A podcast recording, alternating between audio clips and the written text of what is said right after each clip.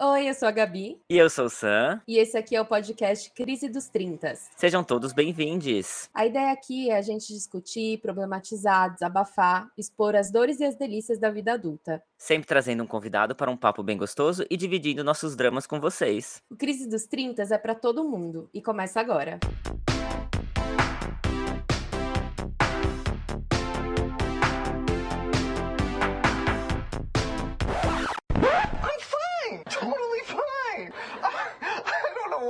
Out all loud and squeaky because really, I'm fine. E família, e família, a família.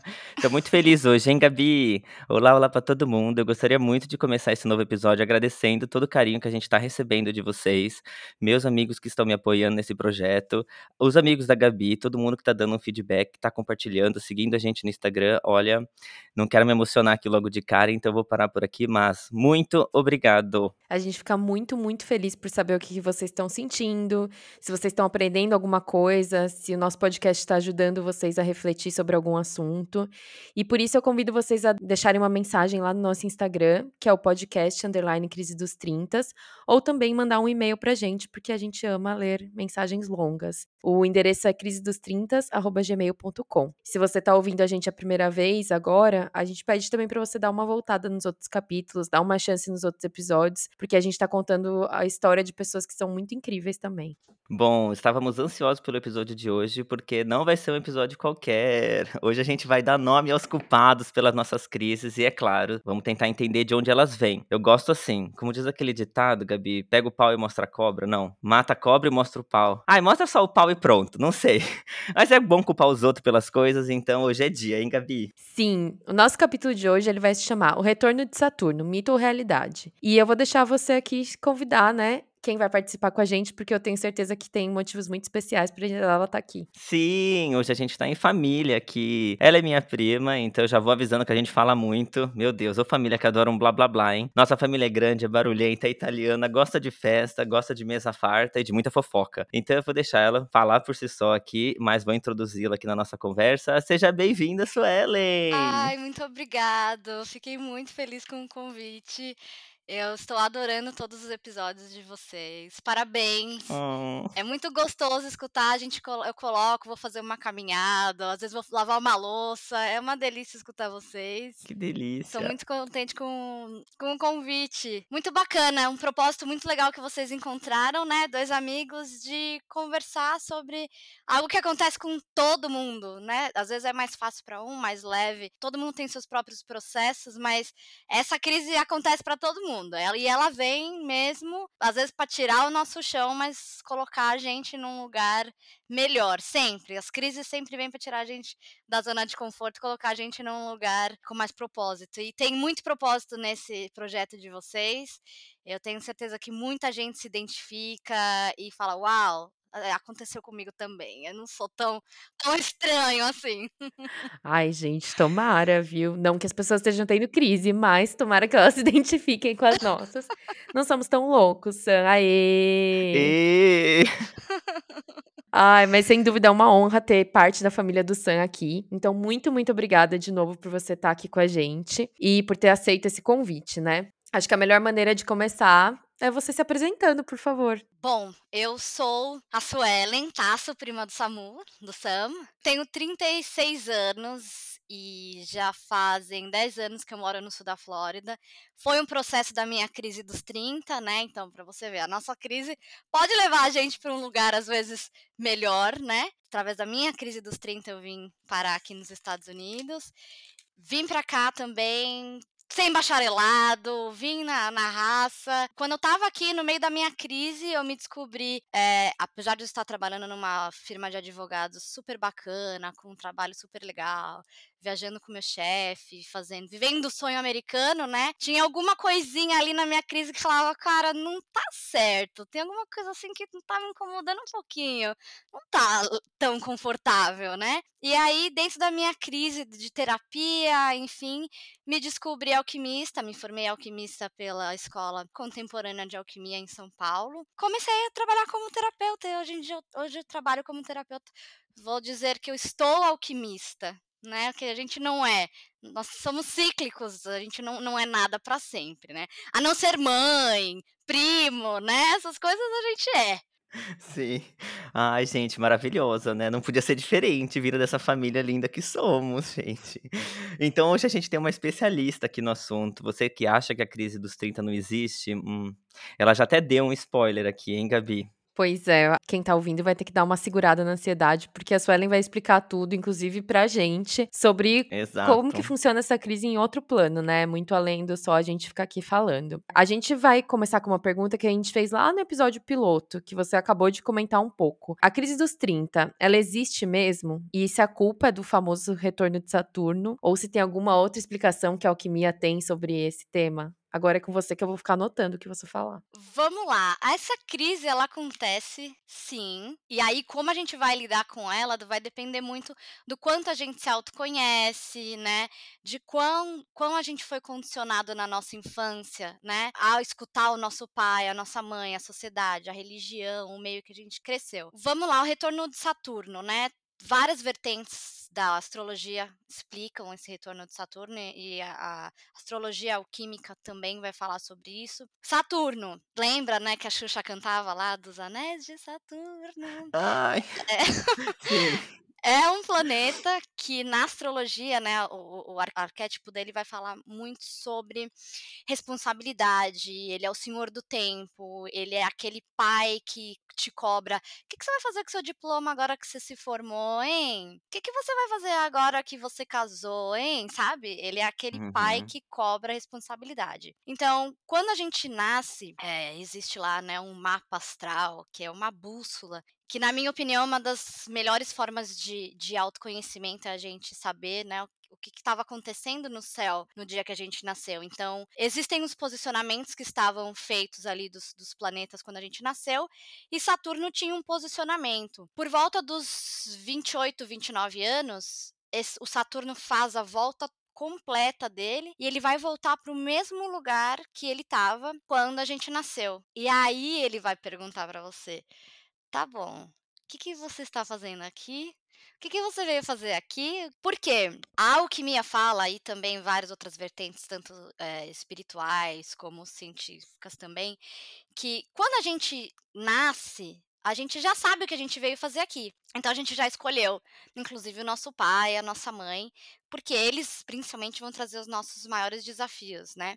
Então, de vez em quando a gente é, quando a gente é pequenininho, a gente perguntam pra gente assim: "E aí, o que, que você quer ser quando crescer?". E normalmente as crianças já vêm com uma, uma resposta assim, do nada, que às vezes os pais dão risada e falam: "Ah, tá bom". Mas normalmente você você ainda lembra quando você é pequeno, o que, que quais os desafios que você escolheu para estar tá aqui? Quais as bênçãos que você escolheu para estar tá aqui, né? Só que aí você tem o condicionamento do seu pai, da sua mãe, da sociedade, da religião que vai falar para você: "Ah, não, isso não tá legal. Não, isso não dá dinheiro. Não, isso não faz sentido nenhum". Né? E esses condicionamentos vão te afastando do seu propósito de vida, vamos dizer assim, né? E aí quando Saturno volta lá pelos 28, 29 anos, você fala, meu, peraí, o que, que eu vim fazer aqui? Porque a minha, o meu espírito, a minha alma escolheu isso, mas tudo que eu vivi a minha vida inteira, esses 30 anos, me levou para um lugar totalmente diferente do que eu escolhi, né? Bom, a neurociência também explica que aos, aos 30 anos o nosso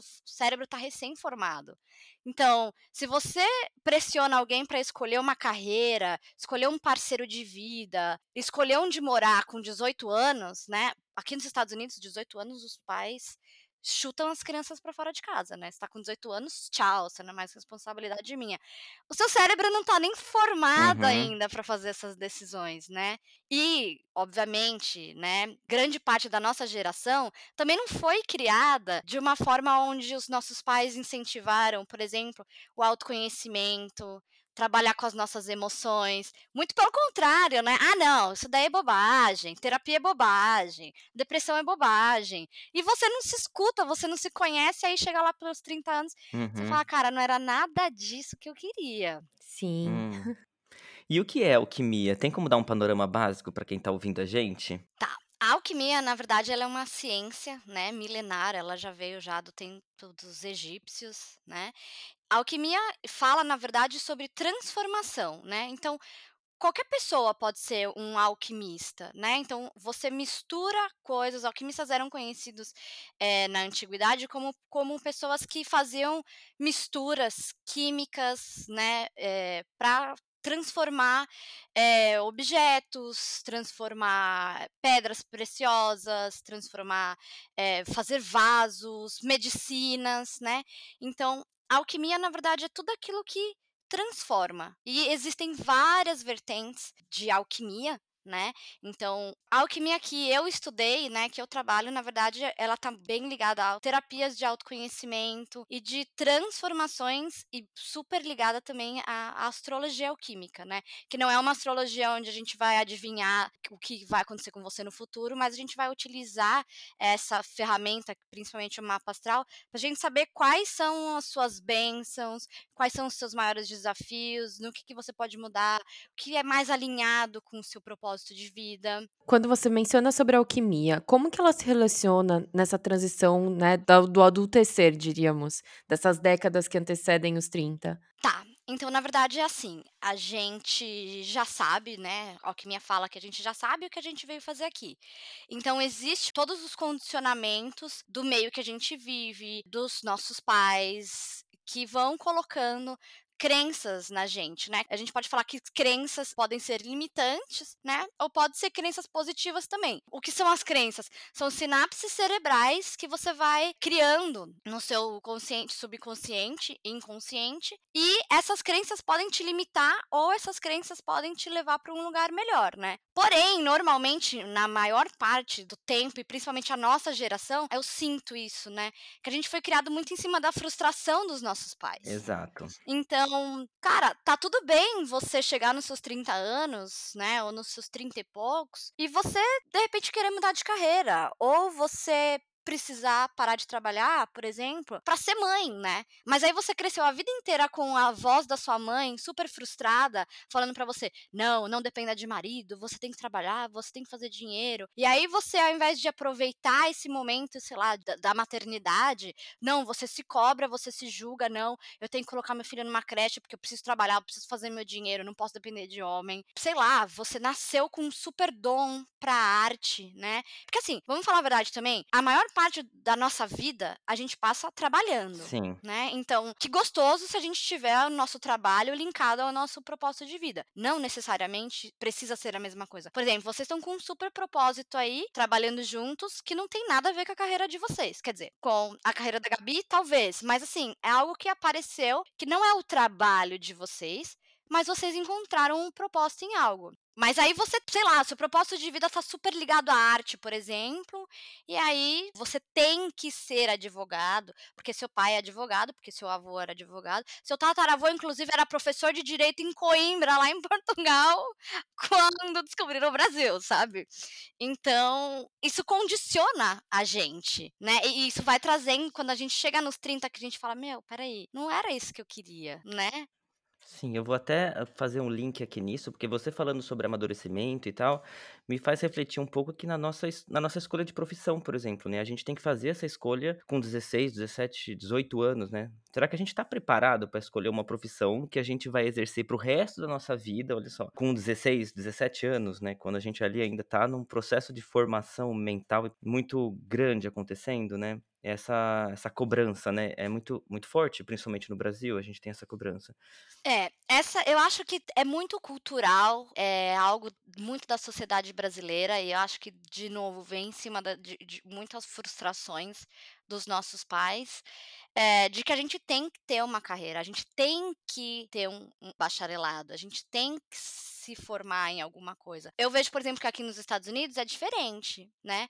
Aqui nos Estados Unidos, se você tem um bacharelado, se você fez uma faculdade, uau! E não importa se você fez medicina, se você fez direito, ou se você fez arquitetura, ou se você fez magistrado. Se você fez Uhum. é, uma faculdade, uau! Porque não é todo mundo que faz, não existe essa cobrança, né? Com 18 anos, eles te chutam de casa, basicamente, e quando te chutam de casa, meu, você não tem dinheiro para pagar a faculdade, você vai fazer o quê? Você vai começar a trabalhar com o que der, né? Então, acho que no Brasil existe muito essa cobrança. Aos 18 anos, não são todas as pessoas que estão preparados para escolher uma profissão. Eu, por exemplo, não tava. Vocês são de São Paulo? Fizeram cursinho da Poli? Eu fiz cursinho no Já Etapa. ouvi falar, mas não fiz. Eu fiz cursinho da Poli. Então, eu entrei no cursinho da Poli achando que eu queria estudar uma coisa. E aí, primeiro que você chegar lá, você vai estudar com, meu, 200 pessoas na sua sala e você vai fazer amizade com um monte de gente legal, uma galera super open mind, que foi criada de uma maneira totalmente diferente da sua.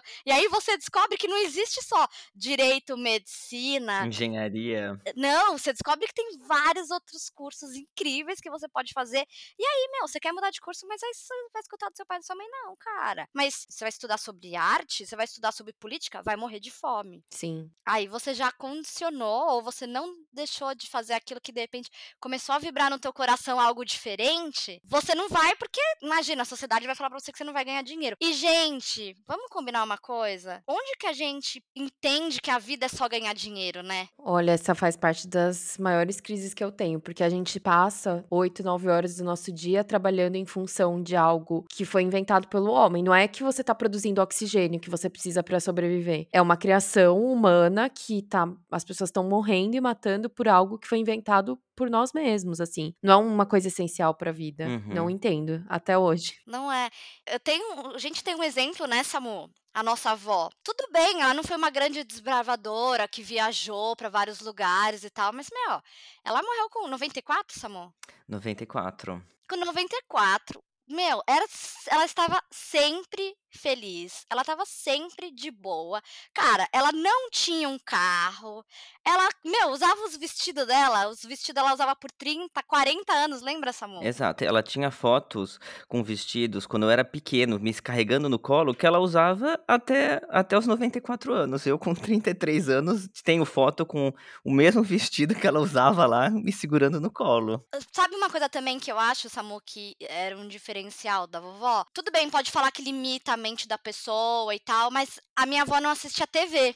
Então ela não tinha aquele condicionamento do capitalismo de que ela tem que comprar um carro legal.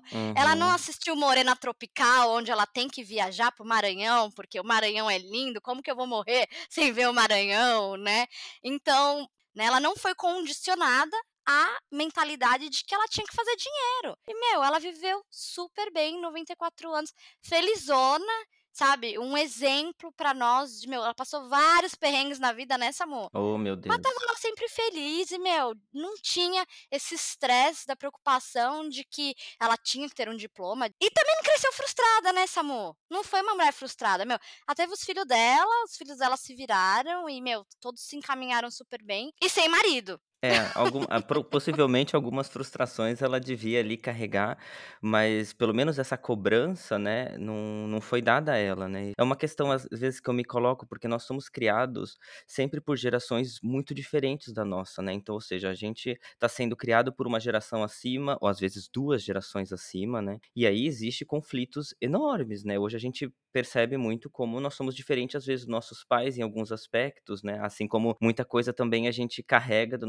nossos pais, porque, enfim, foi a maneira como nos foi passado, né? É, eu acho que esses conflitos de gerações também acontecem, né? E, ou seja, a nossa avó, né? Acho que era, sei lá, três gerações acima, ela já não tinha nem um pouco das cobranças que a gente tem hoje, né? E que tem essas crises que nos acontecem hoje, possivelmente não estava dentro do- da cabeça dela. Faz uma diferença. É, acredito que a cobrança naquela época era casar e ter filho, né? Aí você imagina também as mulheres que não puderam, por qualquer motivo, casar e ter filho, talvez essa era a, a cobrança delas, né? Já falamos disso num episódio também, né? A minha crise dos 30 começou nesse assunto. Olha, já não estava muito feliz no meu trabalho, porque, gente, 36 anos, zero bacharelado. E bem feliz, tá?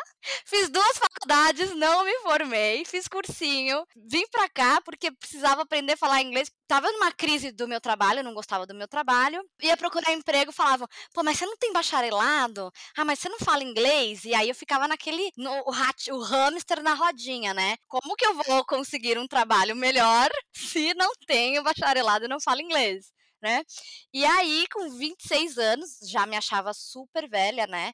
É, eu acredito que Bom, eu e o Samu, nós fomos criados, acho que o Samu já comentou isso em alguns episódios, nós fomos criados em lares evangélicos super ortodoxos, extremamente machistas e patriarcais. Então, com, 20, com 26 anos, as minhas priminhas pequenas já estavam já namorando, quase casando, e eu que estava naquela expectativa, né, de tô, tô namorando um cara legal e tal, agora eu vou casar e ter filho. No meio da minha crise profissional, eu ainda terminei um relacionamento, eu falei, meu, o que que eu estou fazendo aqui? Que cara, agora eu vou ficar pra titia mesmo e sem bacharelado. O que, que eu vou fazer da minha vida? Sem marido e sem profissão, ela. Eu sou tudo que as pessoas têm mais medo. e aí eu falei, putz, o que, que eu vou fazer agora, né? E aí uma prima minha maravilhosa me convidou para morar aqui né? É, esse foi a minha crise dos 30 começou nos 26, na verdade. Mas começou por esse condicionamento de que você tem que casar, você tem que ter filho, você tem que fazer uma faculdade. E eu, com 26 anos, achava que eu era velha e que eu não ia ser ninguém quando você chega aqui, você não tem tempo também de pensar na sua crise dos 30, cara. Porque é literalmente time is money. Você nunca morou sozinho, você tem que pagar aluguel. Você não fala a língua, então você vai trabalhar do que dá. Então você tem dois, três empregos, você fica naquele looping. A cultura do time is money aqui é muito forte. Finalmente consegui um trabalho, uma autorização de trabalho, comecei a trabalhar no escritório de advocacia, comecei a fazer dinheiro, comecei a morar num lugar legal. E aí você pega e fala, cara, o que, que eu tô fazendo da minha vida? Vida. Será que é isso mesmo? Será que a vida é você fazer dinheiro, né? E aí, aí eu voltei a, a, pensar na minha crise dos 30, eu já tava com uns, uns 30. eu já estava nos 30. E o que que, o que que Saturno fala? Saturno pode ser um grande vilão, como pode ser um, um grande amigo também. Se você estiver conectado com você mesmo, se você se conhecer, se você souber quais são as suas grandes bênçãos, os seus grandes desafios, quando esse Saturno vem, meu, você já está encaminhado. Mas o que acontece é que a gente não foi criado, né, para saber tratar as nossas emoções, para saber quão legal a gente é, né, o que, que é bom e o que não é pra gente. E aí, quando esse Saturno vem, a gente fala: opa, peraí, tá tudo errado. E você comentou, então, que você sentia essa pressão, né, de ou ter um bacharelado ou então de falar inglês. Você sente um pouco que isso veio de uma cobrança da, da sua família ali, que estava te fazendo questionamentos, ou é algo que já vinha do seu eu de criança, meio que tentando buscar uma desculpa para sair ali daquele ambiente porque você tinha vontade de morar fora? Você acha que faz sentido? Faz sentido, é interessante você você me fazer essa pergunta, porque eu não acredito que a gente vai embora dessa vida com nada para fazer na próxima, né.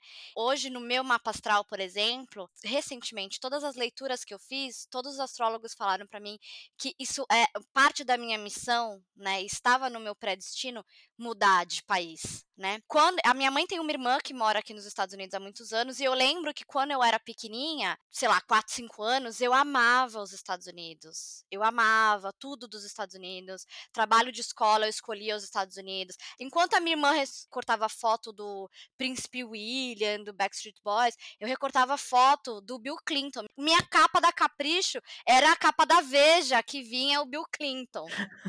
Gente, eu tô chocada. Nem a Mônica Levinsky sentia isso por ele, sabe? Só eu, meu amor sincero aqui, ó, pela América. Só que a vida da gente vai passando, né? os condicionamentos vêm vindo. Meu, imagina, morar fora, estudar fora. E isso simplesmente se apagou da minha vida. Só que existe uma coisa também muito certa do poder da visualização. Né? Quando você visualiza algo para sua vida, se você quiser colocar energia, vai acontecer. Ou se você só jogar para o universo, só pedir para Deus esquecer, a sua vida também vai se movimentar. E foi o que aconteceu comigo. Mas algumas coisas eu percebi que você falou, eu mudei para cá no automático, não queria. A minha ideia era vir para cá, estudar inglês para voltar para o Brasil, começar no emprego melhor, né? E talvez ainda voltar com aquele ex-namorado. e casar e ter filhos. Era essa a minha a minha ideia, né? E conforme as coisas foram acontecendo aqui, eu fui percebendo o seguinte: no Brasil, cara, eu era mega mal-humorada terrível. E quando eu fazia os meus mapas astrais, os astrólogos falavam assim para mim: "Nossa, mas você tem um dom de terapeuta, você tem um dom de pacificar as coisas, de pacificar as pessoas. Você é uma pessoa tranquila". Eu falava: "Gente, tá muito errado esse mapa astral. Esse cara não tem noção do que ele tá falando.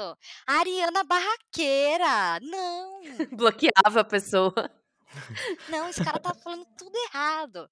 Mas a gente vai vendo que a vida a vida vai levando a gente. E numa dessas que eu estava aqui nos Estados Unidos, eu lembrei dessas, dessa coisa de criança que eu tinha, que eu queria vir para cá. Mas to, a minha vida toda foi condicionada assim. Meu, meus pais não são pessoas que teriam condições de me pagar um estudo para vir aqui, né? Mas de alguma forma essa minha crise me movimentou para estar onde eu tô hoje, né? Hoje eu sou muito feliz sem ter diploma, entendeu?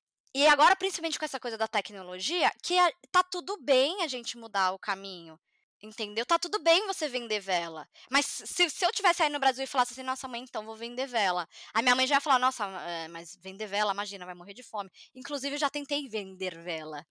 Culturalmente aqui é diferente.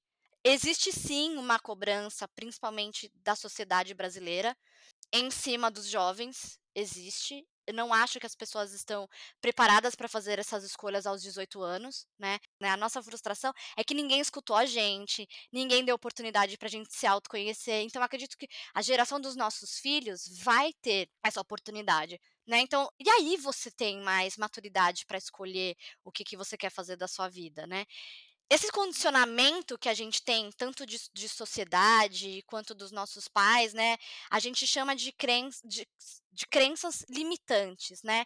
Então, isso, quando você chega em um determinado momento da sua vida, você até tem vontade de mudar de carreira, você até tem vontade, meu, de de repente terminar com esse parceiro, ou de repente de resolver ficar solteira, ou de resolver encontrar alguém, mas aí você vai escutar a voz da sua mãe. Ah, putz, cara, mas não, isso não vai dar dinheiro. Esse parceiro não é tão legal.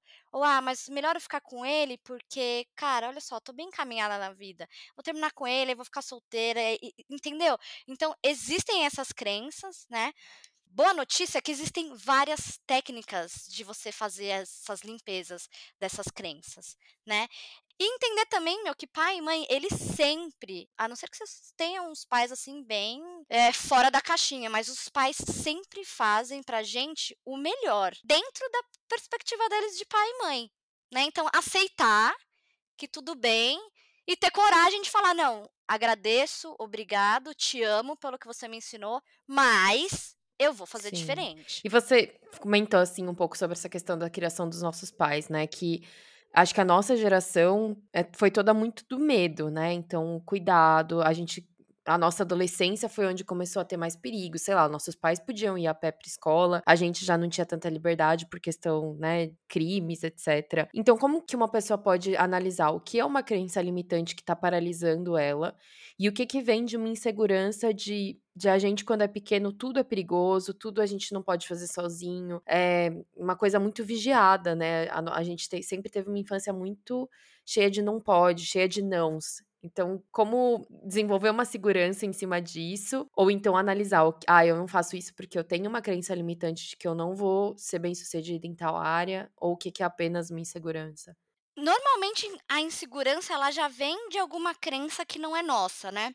Quando a gente tem o desejo de, de ter ou de fazer alguma coisa e a gente não entra nesse movimento por algum motivo, normalmente é alguma crença que pode trazer para gente algum benefício, né? A gente está tendo algum ganho com aquela crença, como pode ser algo que realmente paralisa a gente, dá um pânico, né? Então, de onde vem essa crença? Se vem de DNA, né? Se é algo que vem da nossa família, algo do, do, do nosso convívio, ou se é algo da sociedade, por exemplo, né? Se você tem medo é, de mudar de país, talvez esse medo venha da vizinhança que você mo morou, porque para você ir para a escola, essa viagem de ir para a escola era uma viagem de medo, era uma viagem tensa, né? Como que a gente descobre isso? Autoconhecimento, uhum. né? Você se conhecer, você se perguntar, né? De onde veio isso? Quando a gente tem alguma dúvida, volta sempre lá na infância. O que, que seus pais falavam para você? Como que era a relação dos seus pais com você ir para a escola, com você viajar com seus amigos? Como que era? E aí, a boa notícia é que existem várias técnicas hoje em dia para fazer é, a limpeza dessas crenças, né? A gente pode falar da alquimia com os florais, por exemplo, mas a gente pode falar de várias outras técnicas, né? Você pode fazer um coaching que vai falar para você, ó, vamos voltar. Você pode fazer uma terapia de regressão, você pode fazer uma terapia de constelação familiar, teta healing. Existem muitas formas hoje de você limpar esses condicionamentos, né? E a partir do momento que a consciência vem, o medo já vai embora, porque você entende que aquilo é realmente uma sinapse cerebral que tá te protegendo de passar por Uhum. aquilo de novo. Gente, faz muito sentido. E o que a gente pode fazer para nos conectar aí com esse nosso propósito de vida, no caso, voltar também para nossa infância? Voltar para a infância, lembrar o que que, o que que você gostava. Né? Você gostava de dançar, você gostava de jogar futebol, você era uma criança mais intelectual, uma criança mais mental, ou você era uma criança mais mais física, mais energética no sentido de que você se movia mais, né? Lembrar disso, lembrar o que você gostava. Eu acho que existem também muitas ferramentas de autoconhecimento que podem ser desde testes que você faz vocacionais, né, com bons profissionais, como a astrologia, eu acho que é uma das, das mais incríveis. E é maravilhoso a gente colocar propósito no nosso trabalho, porque, sei lá, 70% da nossa vida a gente vive trabalhando. Né? Então, é maravilhoso a gente colocar o propósito no nosso trabalho, é, mas tem vezes que não dá, tem vezes que você ainda não está preparado, né? Você não, não, não se sente ainda aberto para expor o seu propósito. O propósito ele vai estar tá sempre ligado ao serviço. Então, como você pode colocar mais propósito? Então, tá bom, você achou uma ferramenta que vai falar para você que o seu propósito que faz o seu coração vibrar, por exemplo, é arte. Mas como utilizar a arte de uma forma onde vai você vai conseguir colocar propósito, né? Então, você também vai precisar de um pouco de criatividade. E se você viveu a sua vida toda muito no automático, expandir a sua mente e ser criativo vai requerer um pouquinho de trabalho. Mas, por exemplo, tem uma tatuadora no Brasil, eu não, não lembro o nome dela agora, mas assim, é uma mulher que encontrou uma forma maravilhosa de colocar propósito na vida dela. Ela tem um estúdio em São Paulo de micropigmentação, então ela faz tatuagem de sobrancelha e ela faz tatuagem de boca também. Essa mulher descobriu uma forma de ajudar mulheres que perderam a mama com câncer de mama. Então, ela reconstrói mamilos 3D em tatuagem. Uau! Que legal.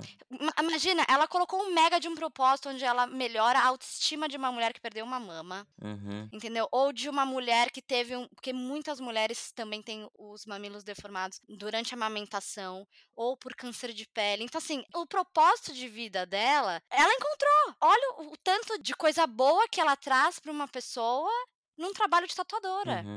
Vamos supor que o seu trabalho, não a sua vocação, mas o 70% do seu dia é cuidar dos seus filhos. Então, como que você vai fazer isso com mais propósito, né?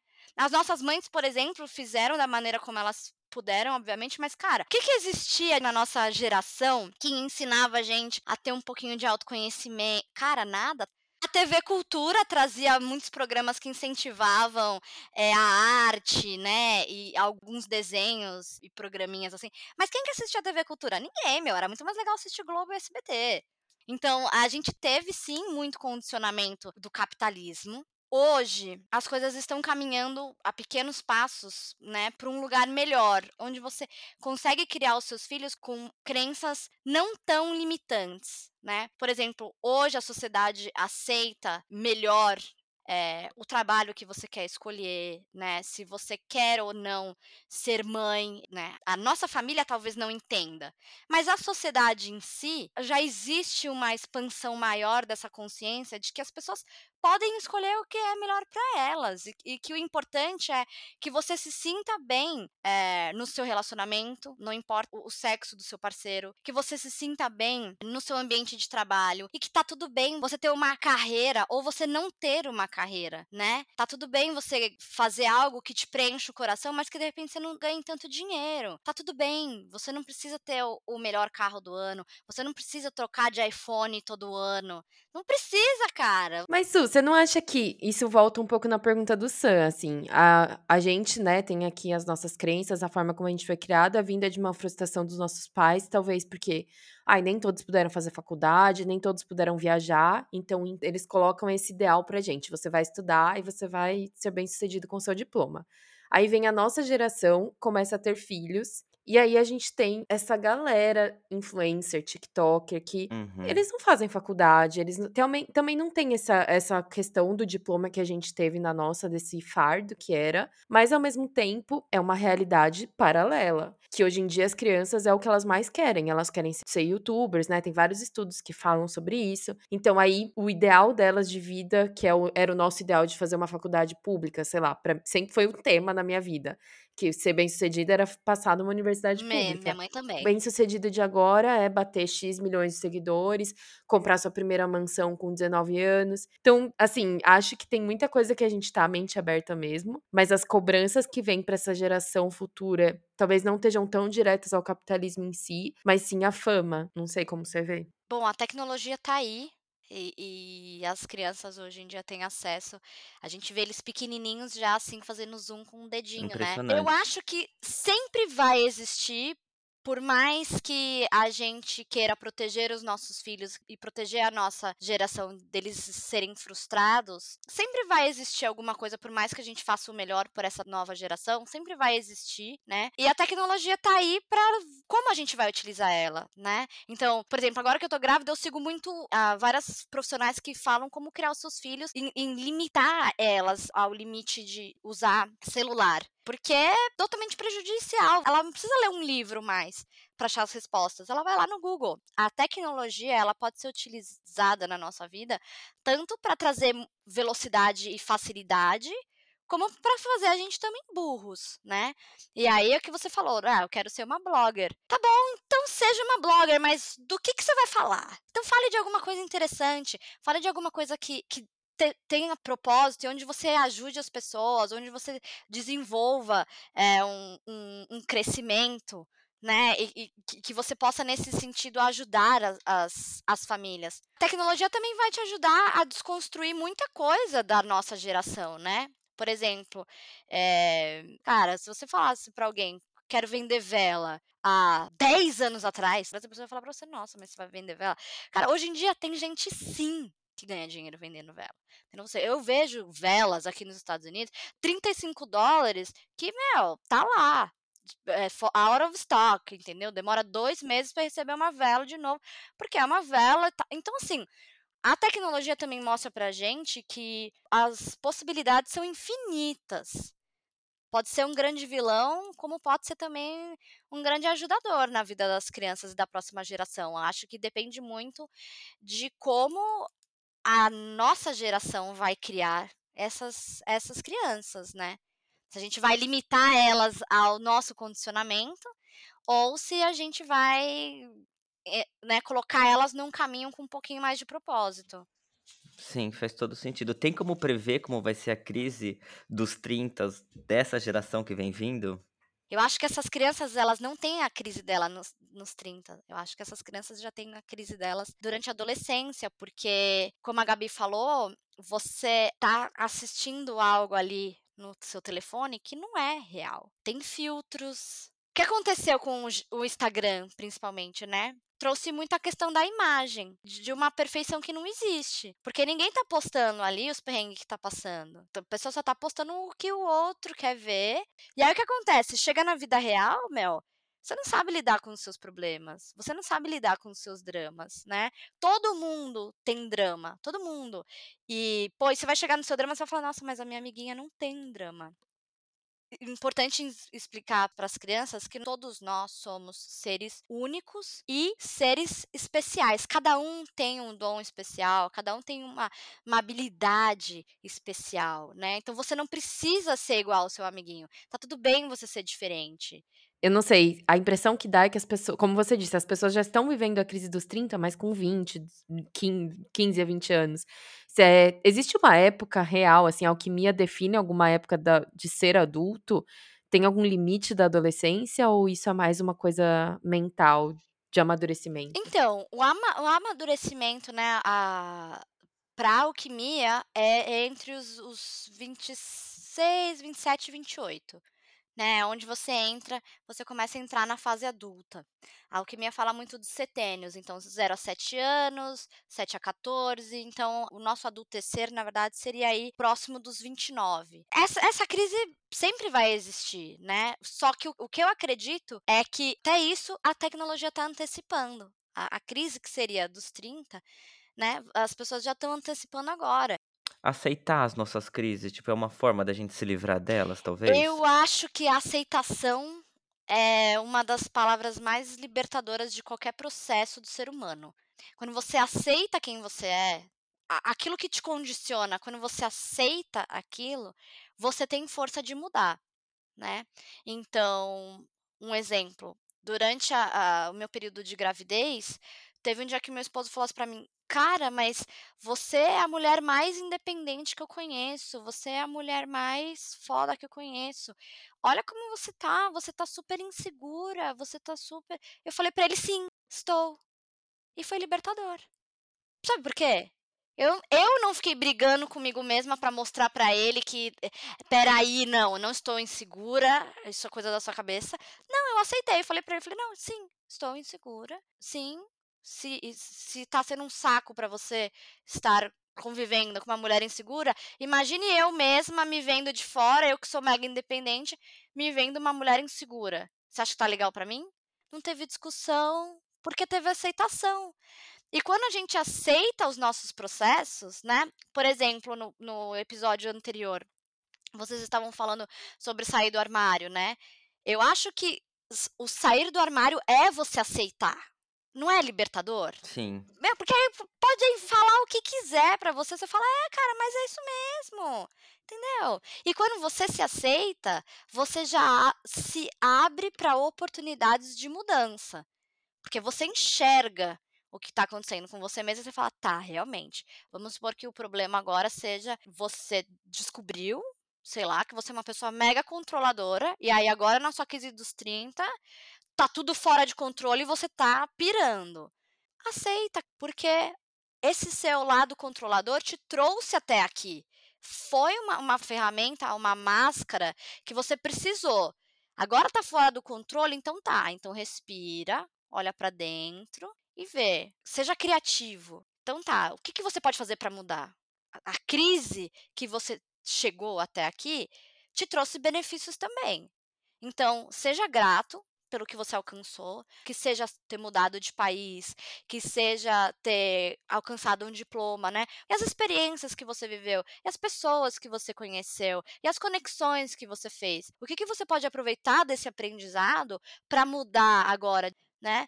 Então, o que, que você quer para sua vida? Ah, eu ainda não sei. Então tá bom, aceita que você não sabe ainda, corre atrás, porque um, uma hora a clareza vem do que você quer, de onde você tem que estar. Tá. Igual eu falei anteriormente, não acredito que ninguém vai embora daqui sem saber, sabe? A não ser a pessoa que está desinteressada em trabalhar em si mesmo. Mas quando você tem interesse de de trabalhar em si mesmo, de evoluir e de expandir, essas informações vão vindo, as conexões com as pessoas certas vão vindo e você vai entrando no caminho do seu propósito, né? E para aliviar também essas questões, tenta viver o presente, né? Porque viver o futuro e viver o passado é uma ansiedade. Use o melhor que você puder do, do passado para, enfim, construir a sua vida futura não fica focado só no futuro. Tá, o que, que eu quero para o futuro é isso? Então, o que, que eu vou fazer agora para alcançar isso? E para você criar essa conexão com você mesmo, porque aí as coisas começam a fluir. Arrasou. Nossa, muito verdade. Você falou sobre isso, da importância, né, do autoconhecimento, dessa busca para a gente conseguir encontrar nosso propósito. Eu queria te fazer uma pergunta. É, para quem está escutando a gente, ou para as pessoas que estão né, passando por esse conflito e querem começar essa busca pelo propósito, qual que, que você diz que é uma, assim, a, a pontapé inicial para essa busca? O pontapé inicial, eu acho, um, aceitar os seus pais, aceitar a sua infância, entender que o, o que foi feito para você lá atrás foi o melhor que eles puderam e foi o necessário para você ser quem você é hoje. Ponto. Porque tem um pessoal que fica a vida inteira também culpando pai e mãe pelos dramas, né? Não, foi, foi foda, foi perrengue, foi, mas tá. O que, que você vai fazer agora com essa informação? O que, que vocês estão rindo? Já entendi o Ai, gente, recado. porque a gente se identifica, né? A gente se identifica. Então, acho que o primeiro passo é aceitar a sua infância, aceitar os seus pais. Ah, a segunda é, tá tudo bem você ficar um tempo na inércia e no drama. Eh, Tá tudo bem você querer culpar o mundo. Tá tudo bem você não saber ainda o caminho que você vai tomar. Eh, tá tudo bem você tá triste nesse momento. Calma, faz parte do processo. Aceite, né? Não fique muito tempo nessa inércia do drama, né? Saia disso o quanto antes. Para algumas pessoas vai ser mais rápido, para outras pessoas tem aí algumas questões para ser limpadas e perdoadas, né? É, use a tecnologia a seu favor, porque a tecnologia nunca vai falar para você que você não vai ganhar dinheiro, que você vai passar fome, ou que não, você não vai ter sucesso, porque sempre existe uma forma criativa, né? Então, leia livros, busque pessoas que fazem aquilo que você quer fazer, se inspire, busque em formas de se inspirar para você ser criativo e fazer algo diferente, sabe? Construa uma rotina onde você saiba aonde você quer chegar e o que, que você vai fazer todo dia um pouquinho, né? E principalmente coloque propósito todo dia na sua vida. Então, de novo, não fica olhando o passado, não fica muito focado no futuro. Hoje, o que, que eu posso fazer hoje que vai me trazer mais propósito? Meu, o que que vai fazer o meu dia melhor hoje? Tomar um café com doce de leite assim, vai, sabe? O mais importante de tudo isso é você também buscar uma ferramenta de autoconhecimento. Cara, se você não sabe, joga lá no Google, ferramentas de autoconhecimento. Pum. Vai aparecer lá várias técnicas, vários profissionais, para você se conhecer, para você se conhecer, para você saber o que que você gosta, para saber o que que você não gosta. Putz, isso eu não trabalharia nem a pau. Não, isso aqui parece interessante. E aí olhar os profissionais que fazem isso para se inspirar e fazer o- o seu diferente. Ai, arrasou, gente. Ótimas dicas. Uhum. Ah, isso, infelizmente, a gente tá chegando pro fim do nosso programa. É, deu pra ver já. antes da gente começar a gravar, o Muca tinha comentado. Ele, olha, acho que a gente vai ter umas três horas de podcast. Agora eu entendi por quê. Sim. Porque é um assunto que rende muito. Mas, enfim, Sim. infelizmente a gente tem que acabar. Mas já tô vendo uma parte, sentindo um cheirinho de uma parte 2. Exatamente. Ah, eu amei. E, inclusive, o Sam falou que ele ia me perguntar o que, que eu falaria pra mim me- mesma, né? É exatamente isso que eu falei. Olha só, a ansiedade da família Tasso aqui, ó. Calma. Exatamente. Bom, como todo mundo já sabe, né? E ela, inclusive, a gente vai fazer aquela perguntinha clássica, né? Então, mas depois da vinhetinha, olha só, a gente vai dar um tempo pra você pensar como se você não tivesse feito isso antes, né? Porque a gente vai querer saber qual conselho você daria pro seu eu do passado. Então, roda a vinheta aí.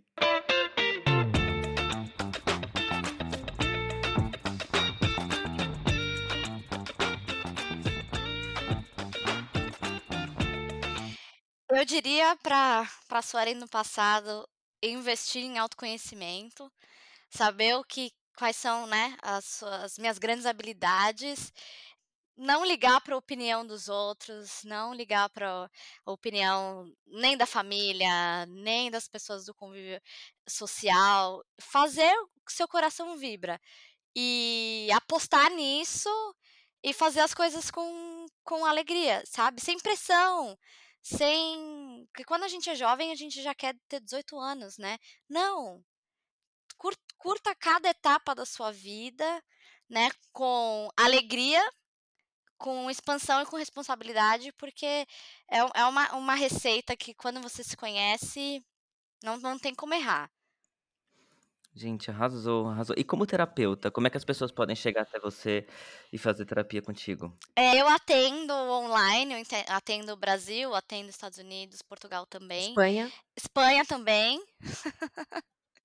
Eu trabalho com algumas técnicas, não só os florais alquímicos, mas eu também sou sou teta healer e e trabalho também com a cura multidimensional, que tudo a gente pode fazer a longa distância.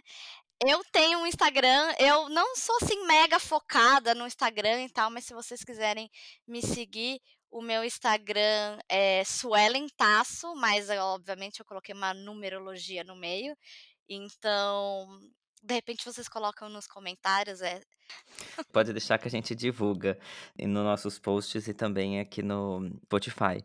Meu Deus, que prazer ter você aqui, prima! Ai, eu amei! Que saudades que eu tava. Gente, me fez lembrar nossas conversas em festa de família, né? A gente sentado tudo em mesa de jantar, esperando a sobremesa vir, lembra? Dando sempre bastante Gente, risada nas festas de família, Gabi. A gente normalmente sentava junto, ela com as irmãs dela, eu com meus irmãos, né? Beijo pra esse monte de primaiada que a gente tem.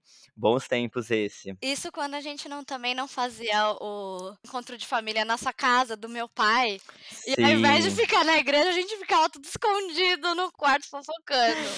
Sim, exatamente isso. E que bom que a gente cresceu, que a gente continua em constante contato, mesmo morando, enfim, a quilômetros de distância, a gente troca mensagem, a gente participa da vida um do outro, enfim, temos um amor muito grande e a gente sabe também que a gente pode contar, né? Isso é Sim. essencial, sempre, sempre poder contar. Então, muito obrigado por ter arranjado um espacinho na sua agenda pra gente ter essa conversa. Imagina, eu agradeço, amei, amei o convite. Gente, vai esclarecer muita coisa na cabeça de muita gente aí, inclusive da nossa. Tá gerando várias perguntas também. Sim.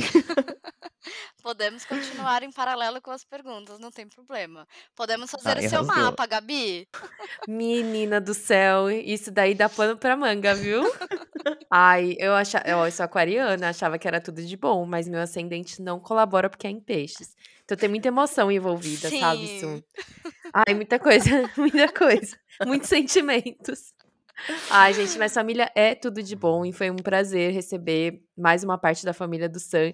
O Sam tem vários nomes, né? Cada capítulo chamam ele de um jeito. Sam, Samuel, Muca. Pode me chamar como quiser, gente. Eu- cada grupo eh, me chama de um nome. Amigos me chamam de uma maneira, família me chama de outra, meus pais me chamam de outra, enfim. Vários nomes, não ligo, tá, tá tudo bem. Tudo ser uma pessoa só. Bom, enfim, foi incrível. E a gente também queria agradecer todo mundo que escutou esse capítulo até o final. Esperamos que vocês tenham gostado, que tenha ajudado aí, talvez, a acender alguma luzinha de crises, de crenças limitantes. E, também para vocês procurarem ajuda. A gente vai estar compartilhando o perfil da Suelen no nosso Insta também, para quem quiser bater um papo com ela. Tenho certeza que vai ser perfeito, como foi o nosso pod. Obrigada. Gente, foi incrível, foi incrível essa aula sobre alquimia pra gente hoje, gente. Aí a gente adora a sua companhia, enfim, obrigado por estar ouvindo a gente até aqui. A gente tá junto nessa, né? Não esqueça disso. Então, semana que vem tem episódio novo. A gente já tá te esperando. Um beijo grande e tchau.